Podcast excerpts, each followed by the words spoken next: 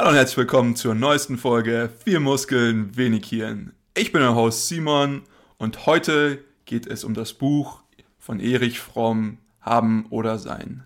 Ich bin wie immer begleitet durch meine beiden Co-Hosts Tim und Tom. Erich Fromm hat das Buch, wenn mich nicht alles täuscht, 1976 veröffentlicht. Das war recht gegen Ende seines Lebens. Der gute Herr ist Anfang des 20. Jahrhunderts geboren worden in Frankfurt ist dann aber, glaube ich, irgendwie auch mal nach Amerika ausgewandert, irgendwie sowas. Und war an sich äh, Philosoph, Sozialwissenschaftler und irgendwie alles zwischendrin. Meine Einschätzung zu dem Buch äh, Haben oder Sein. Ich finde, die ersten zwei Drittel waren ziemlich gut. Ich habe einiges für mich mitgenommen. Wenn der gute Herr dann allerdings dahin gegenüber geht, äh, seine Vorstellung einer Gesellschaft und wie diese aufzubauen ist, darlegt, dann bin ich ein bisschen in die Kritik abgerutscht, dahingehend, dass er ein sehr, sehr zentrales, meiner Meinung nach, System aufbauen möchte, in dem er eine Gesellschaft durch äh, gewisse Gremien managt und das ist irgendwie nicht so mein, mein Style, deswegen fand ich es irgendwie nicht mehr so super. Ähm, aber ich würde auch gern mal eure Meinung zu dem Buch hören und euch fragen, was ihr euch dabei gedacht habt, als ihr das gelesen habt. Ja, Erich Fromm, der Meister des Nebensatzes, ey. Also, er sagt irgendwas, schreibt was auf und du denkst dir, ey, Alter, jetzt gehe ich gleich dein Grab schänden. Aber dann kommt der Nebensatz und dann denkt man sich, okay, ja, wenn man es so sagt, vielleicht. Und so ist das halt eine emotionale Achterbahn gewesen, das ganze Buch über. Und am Anfang hat er noch nicht so viele Nebensätze gebraucht, weil er natürlich gleich wusste, worum es geht, weil er sich ein Konzept gemacht hat und das lange, wahrscheinlich 20, 30 Jahre lang durchdacht hat, was er mit diesem Haben und Sein Typus von Mensch eigentlich meint. Aber wenn er natürlich dahingehend argumentiert, wie Gesellschaftsstrukturen optimalerweise aussehen sollen, dann ist das ein, ja, eine Aufgabe, deren Konstruktion vielleicht von der Zeitspanne her ein Menschenleben deutlich überschreitet. Und das hat man auch meiner Meinung nach oft gemerkt in seinen Argumentationsweisen. Die haben doch recht häufig kindlich und äh, juvenil fast gewirkt, so nach dem Motto, eine sehr unausgereifte Idee, vielleicht ein, ein Tagtraum aus vergangener Zeit oder so. Sehr ad hoc. Und ähm, das hat natürlich dem Buch ein, ein, ein bisschen seinen Zauber gekostet. Aber ich muss dir auf jeden Fall zustimmen, die anfänglichen Seiten waren ein wahrer Lesegenuss. Also an der Stelle nochmal Danke an unseren Testo Tom für den Buchvorschlag. Jetzt seid ihr natürlich mit dem Buch sehr hart ins Gericht gegangen. Ich muss sagen, dass ähm, ich verstehe total, wo das herkommt bei euch, weil im letzten Drittel des Buches, wo was, es ist ja nicht mal das letzte Drittel, wenn wir ehrlich sind, das ist, sind das wirklich nur die letzten 40 Seiten, auf denen er anfängt äh, mit seinem Konstruktion der optimalen Gesellschaft. Das Problem ist, er geht hier sehr, sehr kurz und auch viel zu verkürzt auf seine Idee ein, wie eine Gesellschaft auszusehen hat, weil er das eben schon mal in einem vorangegangenen Buch sehr ausführlich beschrieben hat. Und da kommen einige Ideen, die hier vorgestellt werden, einfach zu kurz und wirken auch nicht ganz durchdacht oder wie ihr es eben ausgedrückt habt, eher sehr, ja, fast schon, ja, sehr im, im jugendlichen Leichtsinn dahingestellt, ähm, mit einem großen Gutmenschenbild auch irgendwie im Hintergrund. Also da wird dieses Problem des Machtmissbrauchs auch wenig angesprochen. Was ich sagen muss, ich finde die Ansätze, die da drin diskutiert werden, nichtsdestotrotz interessant. Es mag vielleicht nicht alles für jeden das Richtige sein, aber an sich, wir hatten das ja schon mal in unserer Folge zu den ähm, äh, zu den freien Städten von Titus Gebel, dass der Wettbewerb dieser Gesellschaftsideen eigentlich das Interessante ist. Und daher finde ich, dass auch so eine Konstruktion, wenn sie denn in den freien Wettbewerb mit anderen Ideen treten kann, durchaus ein, eine Chance verdient hat und gerne mal ausprobiert werden kann. Denn sie beinhaltet sowohl dezentrale Elemente als auch, wie von Simon schon angesprochen, die zentralen Elemente, die allerdings eher als unterstützende ähm, zentrale Elemente gedacht sind und gar nicht der, der große Inhalt der Idee, sondern die, die ganze Gesellschaft an sich, die ist ja schon sehr dezentral eigentlich gedacht. Ähm, das Problem ist, wie gesagt, wie ich schon angesprochen habe, dass die äh, negativen Auswirkungen, die dabei zutage treten können, nicht wirklich diskutiert werden, weil hier auch das gar nicht so gedacht war. Er wollte es einfach nur mal am Ende ansprechen. Er hat schon ein eigenes Werk dazu geschrieben, was er dem auch, glaube ich, vorangestellt hat in diesem Buch. Das müsste man dazu halt gelesen haben. Daher verstehe ich, warum das einen ein bisschen ja, das Leseerlebnis des Buches äh, trüben kann.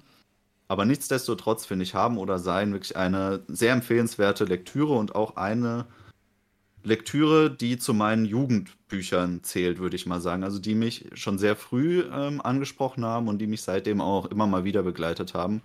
Und jedes Lesen des Buches hat meine Sicht darauf deutlich verändert. Und das finde ich ja immer sehr spannend, weil man reift selber, die eigenen Ideen reifen und dann bekommt man einen anderen Blick auf das, was Fromm dort schreibt. Verschiedene Bücher zu mehreren Zeiten seines Lebens zu lesen, finde ich auch sehr, sehr interessant äh, muss ich dir zurechtgeben. Äh, Problem ist immer nur, man hat so viele neue Bücher, die man auch irgendwo lesen möchte. Das kriegt man halt oft häufig nicht runter. Dementsprechend muss es schon ein äußerst gutes Buch sein, was man sich da zu Gemüte fügt. Aber bevor wir jetzt schon zu stark reinsteigen, ich glaube, für diejenigen unter uns, die das Buch noch nicht gelesen haben, beziehungsweise bei denen es vielleicht auch schon etwas weiter her ist, die es zum Beispiel wie in ihren Kindheits- oder Jugendjahren wie Tom gelesen haben, ich weiß noch, als ich da von meinem, meinem Doktorvater erzählt hatte, der meinte, ach was, das habe ich damals auch, was weiß ich, während meines Abiturs gelesen. Dann meinte ich, ja, auch immer noch relevant, tatsächlich. Schau mal guck. Ähm, aber bevor wir sozusagen eben dort reinsteigen, was ist denn der grobe Tenor? Um was geht es im Allgemeinen in diesem Buch? Was ist denn haben oder sein? Für, wieso ist es überhaupt wert, darüber zu sprechen? Was waren eure Einstellungen diesbezüglich, als ihr das gelesen habt? Wenn ich damit mal grob anfangen soll, würde ich sagen, im, auch im Lichte dessen, was wir in unserem Podcast schon besprochen haben ähm, und auch privat öfters diskutieren, ist diese, diese Vorstellung von dem Was und dem Wie. Und bei dem Haben und Sein ist es nicht direkt so wie mit dem Was und dem Wie, aber es, es kommt in die gleiche Richtung und das Prinzip, das dahinter steckt, würde ich sagen, ist sehr, sehr, sehr passgenau. Also beim Haben geht es wie bei dem Was eben primär darum, was konkret in der Welt ist denn, ist denn meins? Was ist es denn, womit ich mich umgebe? Und was ist es denn, was meine Erfahrung von diesem Leben auch determiniert? Und bei dem Wie, beziehungsweise bei dem Sein, geht es eben mehr um den Prozess, um den, wie ist die Sache ausgeschmückt? Wie erlebe ich denn mein Leben? Und welcher Mensch bin ich denn, der wie denn durch sein Leben geht? So würde ich das grundsätzlich mal zusammenfassen. Mal schauen, ob Tom mir da zustimmt. Ich würde dir da grundsätzlich zustimmen. Ich würde es noch ein bisschen ähm, anders ausdrücken wollen, um zu verdeutlichen, was wir hier ähm, vorgestellt bekommen von Erich Fromm. Ja, er hat ähm, in diesem Buch zwei ähm, ja, Typen von Menschen identifiziert, ja, den Haben-Typus und den Sein-Typus. Und er drückt es auf unzählige Arten und Weisen aus. Was ich sehr interessant bei Fromm immer wieder finde, ist, dass er auf den Sprachgebrauch und Sprache an sich eingeht, um zu verdeutlichen, was er meint. Und dass er dieses Potenzial der Sprache auch voll ausschöpft.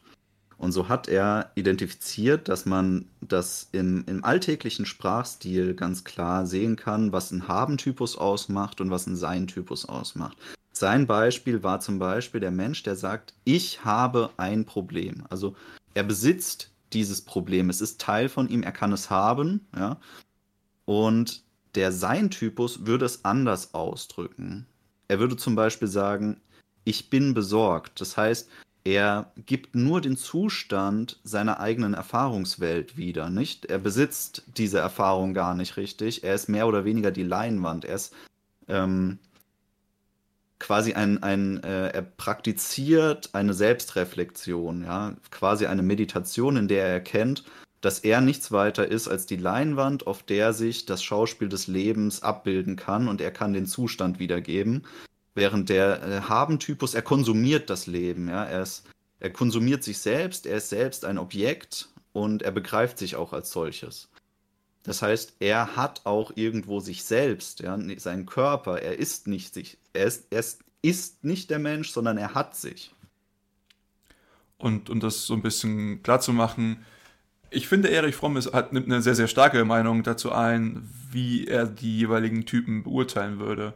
Äh, also es ist durchaus klar, dass der Haben-Typus für ihn der inferiore ist. Also er würde sagen, wenn die Leute irgendwie sich verbessern würden, dann würden sie alle zu, zu seinen Menschen werden. Und das finde ich aber auch das Interessante an dem Buch, was du vorhin angesprochen hattest, Tom, dass es auf die verschiedensten Arten und Weisen, beziehungsweise auf die verschiedensten Aspekte und Facetten des Lebens angewandt wird, ja. Also zum Beispiel einer der interessantesten für mich war das Wissen und das Lernen, wie, wie man das in diese Dichotomie irgendwie unterteilen kann, in, in, in Sein oder Haben und wenn ihr da, darauf Lust habt, könnt ihr da auch gerne irgendwie mal ein bisschen einsteigen. Aber ich glaube, jeder, der so ein bisschen dieses Buch liest, wird für sich eine eigene Betrachtungsweise beziehungsweise eigene kleine Punkte für sich rausfinden, wo er sagt, Mensch, das ist jetzt halt gerade für mein Leben irgendwie relevant oder das wird interessant oder da kann ich mich ein bisschen dran aufhängen, identifizieren. All diese Sachen. Und das finde ich macht das Buch auch irgendwie sehr, sehr interessant für verschiedenste Arten von Menschen, das zu lesen. Weil es wirklich sehr, sehr ähm, allumfassend ist.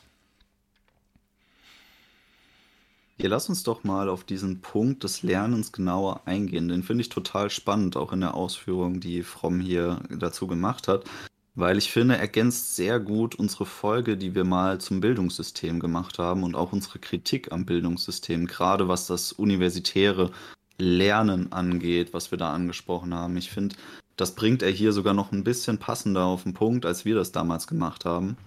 Und zwar ähm, spricht er das explizit an, dass der, der Student Inhalte ähm, sich eins zu eins so aneignet, wie er sie präsentiert bekommt. Also der Student des Haben-Typus zum Beispiel.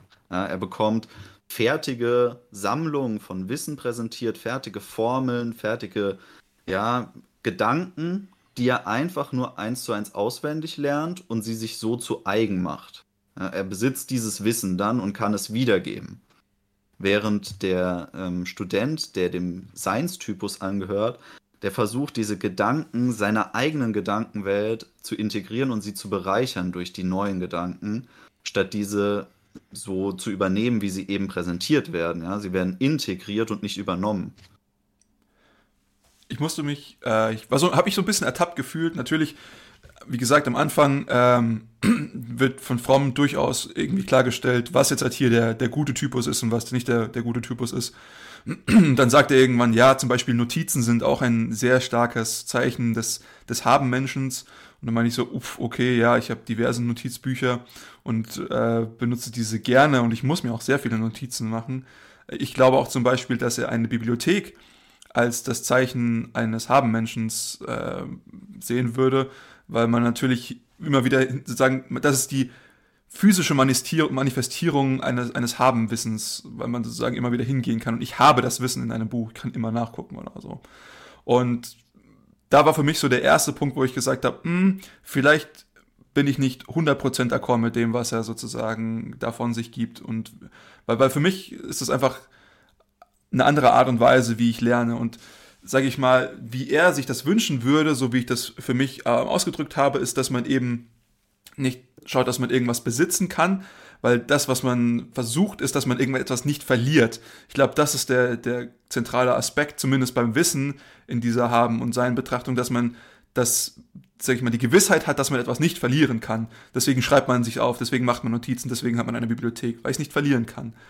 Und das ist so, eine, so ein gewisser Punkt von Sicherheit, dem einem sowas gibt. Ja, also ich bin, ich habe eine gewisse Unsicherheit und die kann ich dadurch reduzieren und wir Menschen wollen, wenn wir eine Sache vermeiden wollen, dann ist es Unsicherheit in unserem Leben.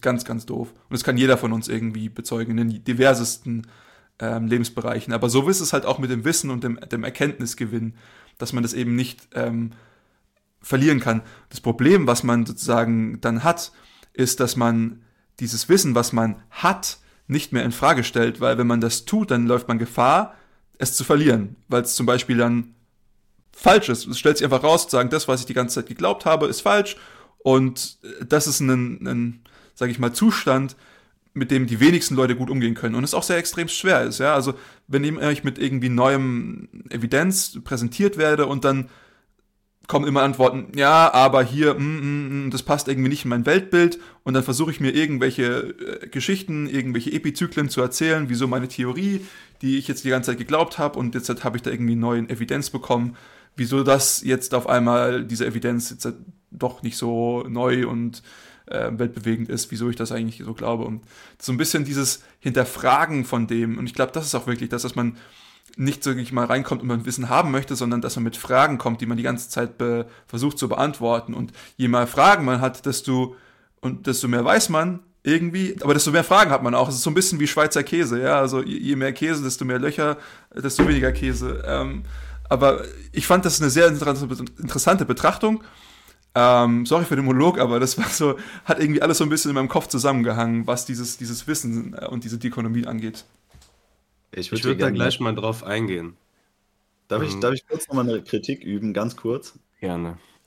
Weil ich finde, gerade am Anfang hast du Fromm etwas Unrecht getan, indem du sehr, ja, fast schon wie eine Anleitung das verstanden hast, was er mit dem Haben-Typus meint. Weil Fromm natürlich selber ein Mensch war, der sich Notizen gemacht hat. Er war natürlich auch selber ein Mensch, der Bücher besessen hat, ja. Also das ist gar nicht kein Hindernis daran, ähm, einen Seinstypus des Lernens zu verkörpern, sondern was die Essenz des Ganzen ist, ist, wie du mit den Gedanken umgehst. Ja? Also er hat hier karikativ überspitzt den Studenten dargestellt, der in der Vorlesung sitzt und jedes Wort mitschreibt, statt zuzuhören, weil er will eben diesen Studenten haben, der davor sich mit einem Thema auseinandersetzt, davor schon vielleicht sich etwas aufgeschrieben hat dazu, Bücher gelesen hat, Bücher dazu besitzt und dann in der Vorlesung sitzt und er hat ähm, das Zuhören in der Vorlesung als einen lebendigen Prozess ähm, beschrieben, ja, also so ein Frage-Antwort-Spiel zwischen Dozent und Student. Und genau das ist das, was er meinte. Nicht, dass Notizen schlecht sind, nicht, dass, dass Notizen dafür sprechen, dass man Ideen haben will oder so, sondern das ist ein Werkzeug, ein Tool, das wir benutzen, und genauso sind es Bücher. Also das ist, das ist, glaube ich, keine Kritik an sowas, sondern es geht hier um das Prinzip, wie man damit umgeht. Und das hast du ja schön erklärt. Der Erkenntnisprozess. Da stimme ich vollkommen zu. Okay. Das, das ist auch die, die Parallele zu unserer Bildungsfolge. Ähm, Fromm hat das wortwörtlich so ausgedrückt, der Haben-Typus in Referenz zum Thema Wissen richtet sich darauf, dass er mehr Wissen besitzen möchte. Und der Seinstypus, wieder eben im Thema Wissen richtet sich darauf, dass er einen tieferen Wissensprozess erleben möchte. Und jetzt, wenn man das Wort wörtlich hört, versteht man natürlich schon, okay, um einen möglichst tiefen Wissensprozess erleben zu können, muss ich natürlich einen hohen Grad an Wissen schon besitzen. Allerdings ist die, die Determinante dessen, welcher Typ ich letzten Endes bin, die, wie ich damit umgehe. Wenn ich nämlich das Wissen besitze, um es anzuhäufen und dann zu sagen, ich besitze mehr als die anderen, ich bin besser als die anderen, dann bin ich der Haben-Typus. Aber wenn ich sage, ich möchte dieses Wissen besitzen, damit mir das für das zukünftige Lernen, für das zukünftige Verstehen, für das zukünftige Hinterfragen, für das zukünftige Diskutieren einen tieferen Wissensprozess ermöglicht, na, dann bin ich natürlich der Seinstypus. Und das hat dann auch nichts damit zu tun, ob ich eine Bibliothekkarte besitze oder einen College-Blog vollkritzle. Und das, das fand ich eine, eine wahnsinnig interessante Analogie zu einer, einer ähm, ja, religiösen Praxis, die mir aus dem irgendwelches 15. Jahrhundert oder sowas aus dem Buddhismus, beziehungsweise aus dieser Grenzregion in Indien, wo sowohl Buddhismus als auch Hinduismus praktiziert wird, die haben so eine Vorstellung, die nennt sich Akashic. Und das Akashic ist ein, ein Äther sozusagen, der aus Informationen besteht. Ein Informationswissensäther. Und die Vorstellung dieser Menschen ist, dass ein Mensch ein, ein Schlüssel ist, um in diesen Äther sozusagen einzutauchen und die Informationen und Geheimnisse des Universums sozusagen zu verstehen. Und das ist von, von, vom Konzept her eigentlich genau die Sache, die Fromm hier anspricht mit dem tieferen Wissensprozess. Also wenn wir uns darauf einlassen, sozusagen uns als Menschen zu bilden und weiterzuentwickeln, so wie Simon das schon gesagt hat, wie wir dann eben mehr Konfrontation zu mehr Fragen haben, weil der Schweizer Käse immer mehr Löcher kriegt, dann kommen wir an einen Punkt, wo wir uns sozusagen frei machen können. Und dann kann dieses Akashic, dieses Informationsäther sozusagen in uns hineinfließen. Und das ist dieser immer tiefer werdendere Wissensprozess, den, den Erich Fromm hier beschrieben hat, aus dieser östlichen Perspektive. Und das fand ich sehr, sehr interessant, dass das, ich glaube nicht, dass, dass er in seinen Studien jemals darüber gestolpert ist, aber ich, ich finde es sehr interessant, dass sich das von Prinzip her ähnliche Verständnis an verschiedenen Zeiten, an verschiedenen Punkten der Welt auch immer wieder zu entwickeln scheint. Weil das ja auch eine Sache war, die wir schon diskutiert hatten, bevor wir überhaupt mit der Materie fromm konfrontiert waren. Wie gesagt, also du hast das vorhin schon immer angesprochen, diese, diese Unterscheidung haben oder sein, das ist eigentlich mehr wie so eine Brille, die man aufsetzen kann, die einem dann ermöglicht, das, was man vielleicht schon irgendwie in seinen Gedankenprozessen hat oder das, worüber man schon irgendwie mal sinniert hat, einfach über eine andere Art und Weise zu betrachten. Es ist halt nicht, dass was komplett Neues ist, aber es ist einfach nur eine andere Betrachtung, eine andere Art und Weise. Vielleicht wird es schärfer oder vielleicht sehe ich es in einer anderen Farbe und habe dementsprechend eine ganz andere Interpretation des Ganzen. Ähm, aber das hat irgendwie nur für mich sehr stark ausge, also ausgestanden, diese, dieser Wissensprozess, beziehungsweise er nennt es ja an sich den Erkenntnisprozess. Und dann, dann sehen wir ja schon wieder, dass dieses, dieses Wie, dieses Sein sehr stark prozessgetrieben ist. Und das finde ich sehr, sehr interessant, äh, weil häufig geht es bei ihm ja auch ähm, um, um Anpassung und Wachstum. Ja? Und er sagt ja auch, dass sozusagen ständiges Wachstum irgendwie so ein bisschen das Ziel des Lebens ist. Ja? Also alles, was nicht wächst, ist irgendwie tot. Kennt man jetzt, also ich glaube nicht, dass es in einem Buch drin vorkam, aber es ist aus anderen Studien mir irgendwie bekannt. Ähm, deswegen, das fand, fand ich sehr interessant. Gab es irgendwie bestimmte Anwendungsfälle von, von Haben oder Sein, die euch im Besonderen angesprochen haben, wo ihr sagt, Mensch, darüber würde ich jetzt auch nochmal gerne reden? Das interessanteste Prinzip, auf das er es angewandt hat, glaube ich, war die Liebe. Ja, dann. Also die, die Liebe im Sinne des Haben-Typus, das im Besitz sein des anderen. Das, das ist, glaube ich, eine, eine der weit verbreitesten Eigenschaften, die es überhaupt auf unserem Planeten gibt. Und ich, ich habe mich auch selbst schon äh, des Öfteren dabei ertappt, wie ich in diese Richtung tendiert habe. Und die, die Tatsache, dass er das so blatant auf den Punkt bringt, finde ich wirklich phänomenal. Also allein deshalb ist es schon wert zu lesen, das Buch. Aber die, die Liebe sozusagen im aktiv seienden Sinne als Tätigkeit zu verstehen, als Prozess, das verleiht dem Ganzen auch eine Intertemporalität sozusagen, die, die vollkommen d'accord geht mit dem besten, dem besten äh, Beziehungstipp, den ich jemals gehört habe. Und zwar, wenn man wirklich möchte, dass die, die Liebe aufrecht bleibt, dann darf man einfach die Werbungsphase nicht verlassen. Ganz einfach. Ja. Ja. Und das, das ist diese intertemporale Betrachtungsweise, die Fromm hier auch anspricht, dass es eben eine Tätigkeit ist, ein Prozess. Liebend sein. Es geht. Genau. Ja, fand ich, fand ich auch sehr, sehr interessant. Und äh, ich weiß auch, dass äh, Erich Fromm auch ein dediziertes Buch zu dem Thema geschrieben hat. Äh, ich ich habe es noch nicht gelesen. Ja. Wie bitte? Es ist, ist eine sehr ist eine Empfehlung auf jeden Fall. Das ist mit das beste Buch zu dem Thema. Wie, wie heißt das genau? Die Kunst der Liebe. Die Kunst der Liebe, ja. Wenn ihr Bock darauf habt, äh, sagt uns Bescheid und dann könnte das einer unserer nächsten Buchclub-Themen werden. Das ist so ein, ein fromm typisches Phänomen, weil dieser Mann hat einfach unfassbar viele Bücher geschrieben. Das ist wirklich ein sehr, sehr produktiver Mann. Er ist auch der Großmeister im sich selbst zitieren. Stimmt auch. Man hat immer das Gefühl, er macht Themen auf, die recht klein scheinen, also zumindest hier einen kleinen Raum einnehmen, weil er wirklich alles nur im Lichte des Haben oder Seins beschreibt. Aber zu fast jedem dieser Themen hat er schon mal ein eigenes Buch geschrieben und das macht es immer sehr schwierig, weil er, er dann diesen Spagat da versucht zu schaffen, dass er seine Ideen hier nur im Lichte des Haben- oder Seinsbegriffs äh, präsentiert, aber gleichzeitig steht dahinter ein riesiges Gedankenkonstrukt, was er schon mal dargelegt hat. Deswegen zitiert er sich auch auffallend oft selber in diesem Buch.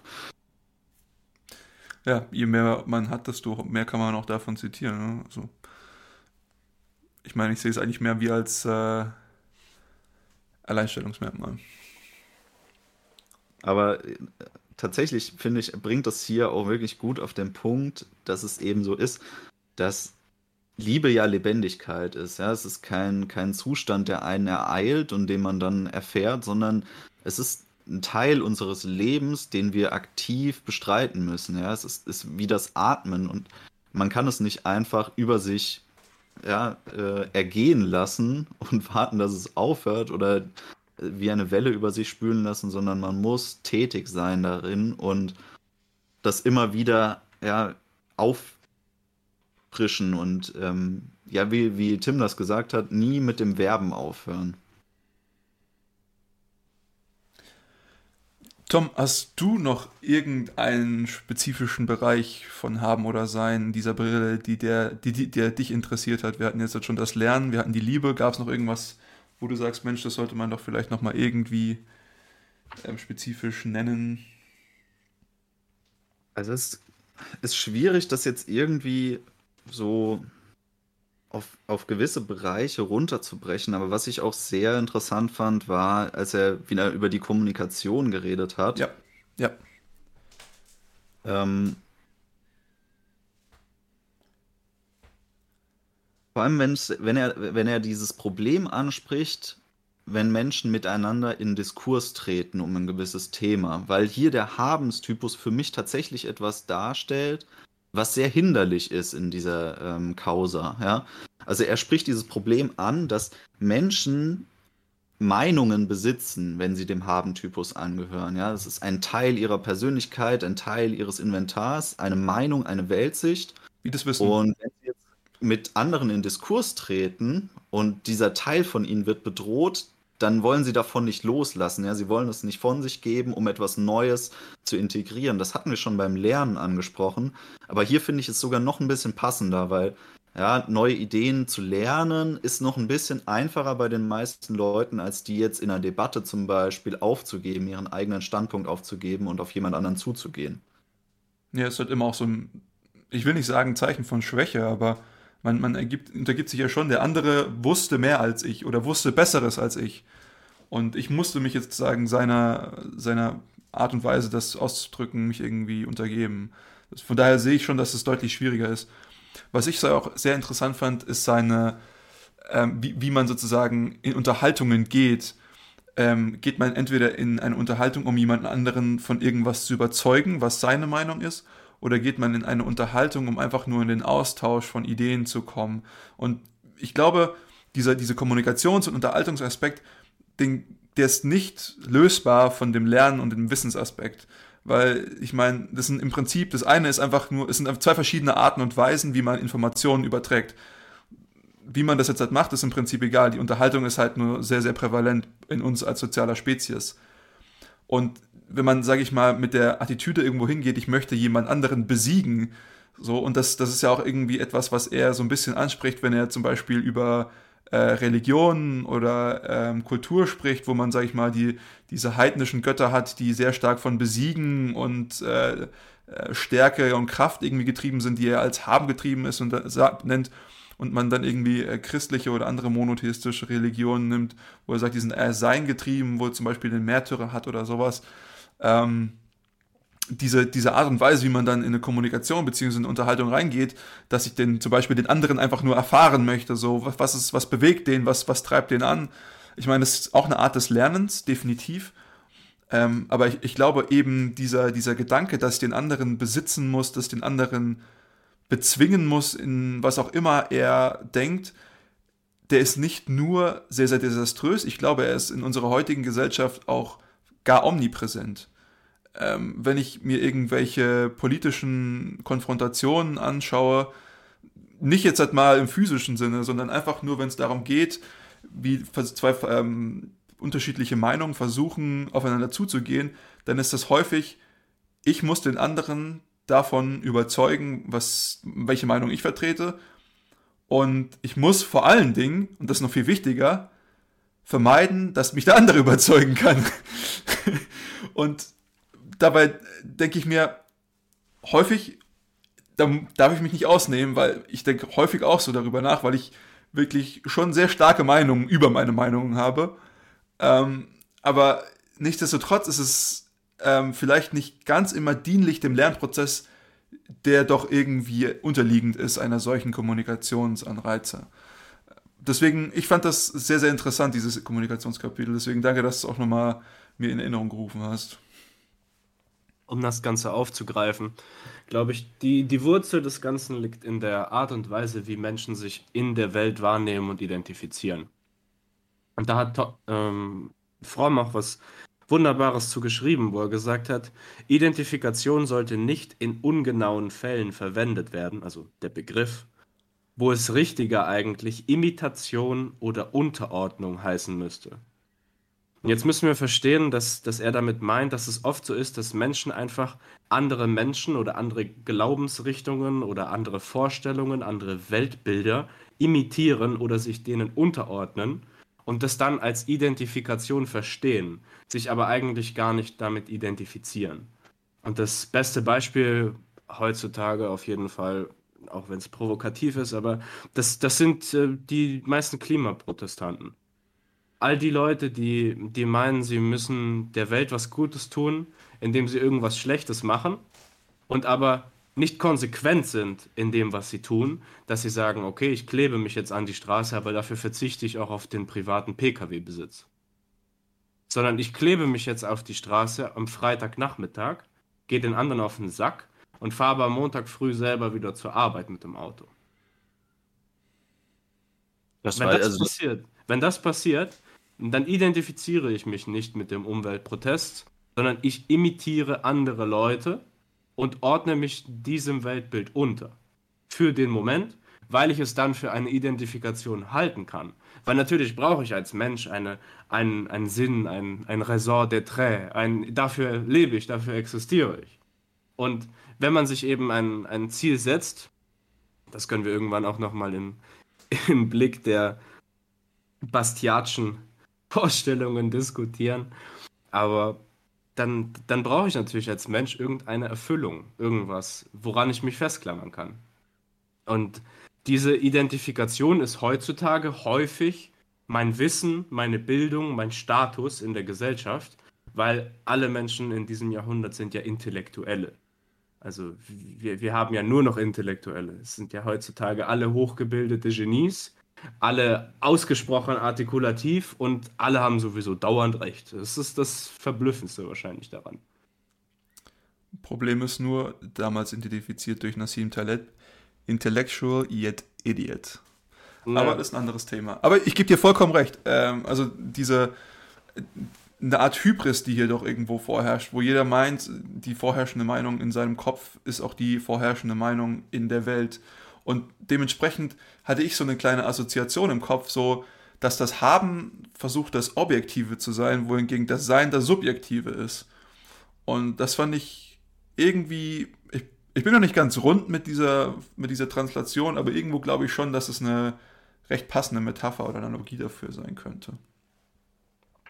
Also ich wollte nochmal kurz dazwischen grätschen, weil ich, ich, gar keine grundsätzliche Kritik an deiner Aussage jetzt, Tim. Ich finde nur das Beispiel sehr unglücklich gewählt, weil es wäre ein viel runderes Beispiel gewesen. Du hättest jetzt zum Beispiel Fridays for Future angesprochen, weil ich denke dann doch, dass bei dieser Bewegung laufen viele mit, die sich einfach dieses Motto zu eigen machen, um Vorteile auszunutzen, um auf diese Großdemos zu gehen, weil du hast ja keinen wirklichen, du hast ja kein wirkliches Skin in the Game, wenn du auf eine Fridays for Future Demo gehst während du viel Skin in the Game hast, wenn du dich an der Straße festklebst. Also Zumindest ich mehr. denke, die, die gehen da schon Balls in und sind auch voll an Bord mit ihren Ideen und ähm, verzichten dann auch tatsächlich darauf, mit dem Pkw zu fahren. Das würde ich ihnen durchaus zugute halten, dass sie ihre Ideen leben und auch verinnerlicht haben. Während bei Fridays for Future bestimmt ein Großteil mitläuft, der dann hinterher aber Plastikbecher in den Park wirft oder sonst irgendwas macht. Ja, also das ist schon eher, finde ich, bezeichnend für das Ganze, weil es auch eine größere Bewegung ist, einfach statt dieser kleine Kern einer Bewegung, die sehr aktivistisch unterwegs ist. Ist, ja, also Kritik an dieser Bewegung üben, ja, aber ich halte ihnen zugute, dass sie doch sehr konsistent in ihrem Weltbild sind. Zumindest meiner Meinung nach, ja. Also, das ist meine Vermutung nach. Ja, trotzdem, ich würde es schon sagen. Und ähm, was ich jetzt aber noch anmerken wollte, war, dass ich es absolut wertvoll finde von Fromm, dass er dieses Unterkapitel miteinander sprechen dem Kapitel Lesen voranstellt. Weil er im Endeffekt dadurch perfekt illustriert, wie wir lesen sollten. Ja? Lesen ist im Endeffekt auch nur ein weitergedachtes Gespräch mit einem Autor. Ja, der kann zwar nicht perfekt auf dich antworten, aber du solltest es so auffassen, als würdest du in einen Dialog mit dem jeweiligen Werk treten, was du dir jetzt ähm, zu Gemüte führst. Weil das macht das Lesen an sich zu einem viel lebendigeren Prozess. Ich finde, das ist ein großes Problem, was ich immer wieder erfahre bei Menschen, die das Lesen nicht genießen können, ist, dass sie nicht lebendig lesen. Ja? Also sie lesen Romane ohne Fantasie. Ja, das funktioniert schon mal an sich sehr, sehr schlecht. Du kannst nicht dir von jemandem literarisch eine Welt malen lassen und sie dir dann nicht vorstellen. Natürlich macht das dann keinen Spaß. Also es gibt auch schlechte Autoren, die das nicht hinkriegen, aber oft ist das Problem beim Leser einfach zu finden und nicht beim Autor. Und so ist es auch, wenn man philosophische Ideen präsentiert bekommt, zum Beispiel, dass man mit diesen Ideen gar nicht in den eigenen Dialog tritt und diese integrativ betrachtet, sondern sie einfach liest und versucht sich anzueignen. Also er hat da dieses, ähm, auch wieder so ein Beispiel des, des ähm, Schülers oder des Studenten gewählt, der Philosophie studiert. Und der Beste von ihnen ist derjenige, der die Philosophen am genauesten zitieren und wiedergeben kann. Ja, und er vergleicht diesen Studenten aber mit einem verstaubten Museumsführer. Er ist nicht derjenige, der die philosophischen Ideen in sich selbst, in sein Denken integriert und weiterspinnt oder in sein Denken eben mit aufnimmt, sondern er kann einfach nur perfekt Nietzsche zitieren zum Beispiel, ja, und hat aber gar keine Idee davon verstanden. Und da sind wir genau wieder beim Wissen haben versus sein. Genau. Wenn du immer mehr Wissen besitzt und es immer genauer wiedergeben kannst, dann wirst du vielleicht irgendwann der beste Museumsführer der Welt. Aber beim Sein geht es darum, diesen Prozess zu vertiefen, damit eben irgendwann mal was Neues synthetisiert werden kann. Und letzten Endes wird ja jede Idee, die heutzutage in irgendeiner Weise kommuniziert wird, schon mal irgendwann kommuniziert worden sein. Aber sicherlich nicht in dem gleichen Grad der Finesse. Sicherlich nicht in dem gleichen Kontext und sicherlich nicht mit den gleichen Absichten. Und das sind ja die Sachen, die letzten Endes unsere Vorstellungen von der Welt und von der Wissenschaft und auch von uns als Menschen immer weiter entwickeln. Ja. Was haltet ihr eigentlich von ähm, Fromms Sicht auf Autorität? Er unterscheidet hier ja zwischen zwei Formen der Autorität. Einmal die rationale Autorität und einmal die irrationale Autorität. Ich fand das sehr schön, wie er das beschrieben hatte, dass, ähm, dass eben diese zwei Formen ausgeübt werden, auch im Beispiel auf die Erziehung von Kindern, auf die er es dann umgemünzt hat quasi. Und ähm, nur um jetzt nochmal kurz das vielleicht in Erinnerung zu rufen, äh, die äh, rationale Autorität ähm, hat er so beschrieben, dass sie das Wachstum von Menschen fördert, also der Menschen, die sich diesem autoritären oder diesem Menschen anvertrauen, der die Autorität ausübt, und dass diese halt eben auf der Kompetenz des jeweiligen Menschen beruht, während die irrationale Autorität sich eigentlich nur auf der Macht stützt, die eine Person innehat und überhaupt nicht kompetenzgestützt ist. Ich das weiß, sind dass unsere grundlegenden Vorstellungen von Meritokratie und Autokratie. Oder Bürokratie, besser gesagt. Du, Tim, ich weiß, dass du da schon in unserer aller, allerersten Folge eine exquisite Anschauung zu hattest. Deswegen würde ich sie bitten, dich bitten, sie kurz nochmal zum Besten zu geben, ich kann mich gar nicht mehr erinnern, Mann. Uff, jetzt habe ich dich äh, schöner ins Rampenlicht Jetzt muss, musst du mich mal zitieren, damit ich mich selbst dran erinnern kann. ähm, ja, also alle Leute, die sich nicht dran erinnern können, bitte kurz zurückgehen. Erste Folge, viel wenig Hirn. Ein bisschen, ähm, ja, romantischer Flashback. Ähm, aber ja, worum es eigentlich an sich ging, ist sozusagen das, was äh, verdiente Autorität ist. Und das ist im Prinzip genau das Gleiche, was, was Fromm hier von sich gibt, ist eben äh, verdiente Autorität und eben nicht verdiente Autorität und dass das Ganze halt auf Kompetenz fundieren muss. Und wenn, wenn immer das nicht auf Kompetenz fundiert, dann gibt es ähm, Streitigkeiten um die vorherrschende Hierarchie, um die vorherrschende Macht, weil wenn die Macht sozusagen keine Reflexion, keine akkurate Reflexion der Kompetenz ist, dann, dann ist, sind die Hierarchieordnungen einfach nicht klar geklärt. Und das führt dann immer zu Instabilität im System. Das so ziemlich, das, woran ich mich zumindest noch erinnern kann. Ich glaube, da war noch viel mehr. Wie gesagt, hört sich an.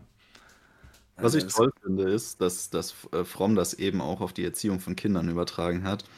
Und dass eben dieses, diese irrationale Autorität in der Erziehung, falls eine äh, Erziehungsperson die eben ja, ähm, repräsentiert, destruktiv sich auf das Verhalten des Kindes auswirkt, weil das Kind gegen diese irrationale Autorität beginnt zu rebellieren, weil eben die Person, die sie ausübt, gar nicht das wiedergibt, was sie verlangt vom Kind. Während die rationale Autorität, er nennt sie hier dann äh, Seinsautorität, ähm, eigentlich genau das ist, was ein Kind braucht in der Erziehung und was dann eben auch nicht dagegen rebellieren wird. Vor allem, weil ja, egal ob Kind oder Erwachsener, Menschen generell eigentlich die, das Bedürfnis nach Autorität sogar wertschätzen.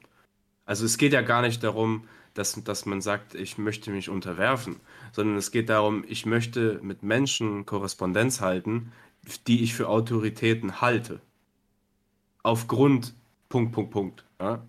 Und das ist ja eine Sache, die, die, die kennt jeder. Also, wenn ich zum Beispiel jemanden sehe, ein, ein, ein, ein, Vater, eine Mutter, ist eigentlich egal, die haben ein 8-, 9-, 10-jähriges Kind, gerade beim Lesen lernen in der Schule, und dann heißt es, ja, ähm, lies doch mal ein Buch.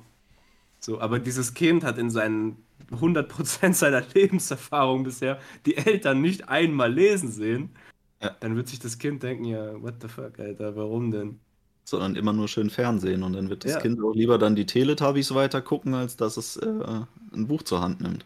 Und meritokratische Autorität ist in dem Falle eigentlich gar nicht mehr autoritär, weil das ist eben der Vater, der sowieso von dem Kind dreimal am Tag lesen gesehen wird, der dem Kind dann zum achten Geburtstag ein Buch überreicht und das Kind es dann einfach liest, weil es sich freut, dass es in diesem intellektuellen Pursuit sozusagen von dem Vater überhaupt anerkannt würde. Als Vorbildfunktion. Dass es jetzt auch, genau, dass es jetzt auch teilhaben darf an dieser Art und Weise der, der Wahrnehmung der Welt sozusagen. Auf jeden Fall. Also ich meine, es ist ja, wenn man hier von einem Vorbild redet, dann ist es ja auch irgendetwas, was man für sich erreichen möchte. In irgendeiner Form ist es nie, dass man das Ganze erreichen möchte oder in allen seinen Arten, in Ausprägungen. Aber zu einem gewissen Grad und in gewissen Ausprägungskategorien auf jeden Fall. Und dementsprechend muss man da halt auch, wir haben es vorhin schon angesprochen, Skin in the Game haben. Man muss einfach sagen, ich, ich kann jetzt halt, ich meine, was ist das denn auch für ein Wunsch, zu sagen, ich möchte, dass du das jetzt halt machst, ohne dass ich das jemals gemacht habe. So, nur weil das vielleicht irgendwie gut für dich sein könnte. Und das ist halt, da habe ich keinerlei Autorität, wenn ich das versuche, jemandem so aufzudrücken schon. Also sehe ich auf jeden Fall das Argument. Das war der erste Teil unseres Podcastes zu Erich Fromm haben oder sein. Die gesamte Konversation ging länger als zwei Stunden, weswegen wir uns gedacht haben, das Ganze in zwei Teile aufzubrechen. Wir hoffen nichtsdestotrotz, dass ihr in diesem ersten Teil einiges Interessantes mitgenommen habt. Falls ihr irgendjemanden kennt, von dem ihr denken würdet, Mensch, das würde den auch interessieren, bitte gerne weiterleiten. Davon leben wir auf jeden Fall. Ansonsten hoffen wir, ihr hattet einen spannenden ersten Podcast zu Erich Fromm und wir hoffen, euch beim nächsten Mal wieder begrüßen zu dürfen. Macht's gut!